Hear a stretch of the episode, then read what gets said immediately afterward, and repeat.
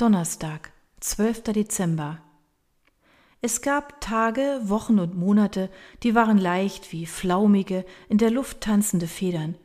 Der Sommer im letzten Jahr mit Philipp war so sorgenfrei, dass Miriam sogar eingewilligt hatte, bei ihm einzuziehen. Das hatte sie nie zuvor getan. An diesem Punkt war schon die Beziehung mit ihrem streberhaften Studienfreund Jakob gescheitert, ebenso wie die darauffolgende mit Benjamin, dem Zahntechniker. Dieses Beziehungsaus stellte sich allerdings als Segen heraus. Sein Drang, jeden ihrer Schritte zu überwachen und sie damit klammerhaft an sich binden zu wollen, war Miriam erst unheimlich und am Ende unerträglich. Diesmal war es anders. Mit Philipp überfiel sie erstmals nicht das beklemmende Gefühl, in eine Sackgasse zu fahren. Ihre Liebe schien stark, nichts sprach dagegen, nach fast dreijähriger Beziehung ihre beiden Wohnungen zu einem gemeinsamen Lebensmittelpunkt zusammenzuführen. Das taten schließlich jeden Tag tausende Leute. Für Miriam war es bis zu diesem Zeitpunkt eine unüberwindbare Hürde. Diesmal fühlte es sich richtig an. Als der Zeitpunkt näher rückte, ihre Wohnung zu kündigen und bei Philipp einzuziehen, zogen graue Wolken auf, die das federleichte Gefühl Stück für Stück wegschoben. Miriam fühlte sich mehr und mehr, als würde sie durch zähen Morast warten, der sie herunterzog in einen Strudel aus Zweifeln und Hilflosigkeit, an dessen Ende immer wieder die eine beängstigende Frage Was, wenn er plötzlich feige aus meinem Leben verschwindet, wie damals mein Vater? Philipps Wunsch, zeitnah eine Familie mit ihr gründen zu wollen, verschärfte ihren Zwiespalt. Die Zweifel gewannen am Ende und Miriam bekam kalte Füße. Sie sah keinen anderen Ausweg, als die Beziehung zu beenden. Philipps Geduld war am Ende und er drängte auf ihre Entscheidung. Warten hatte nie zu seinen Stärken gehört. Miriam dagegen hätte nichts dagegen gehabt, das Ganze noch etwas zu vertagen. Und so kam es, wie es kommen musste.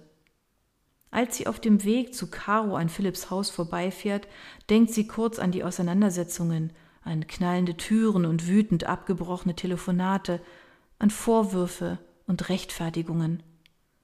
Caro hat dankbar zugestimmt, Miriam zur Opernpremiere zu begleiten.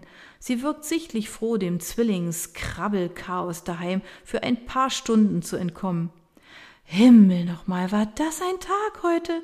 Stöhnt Caro, als sie zu Miriam ins Auto steigt.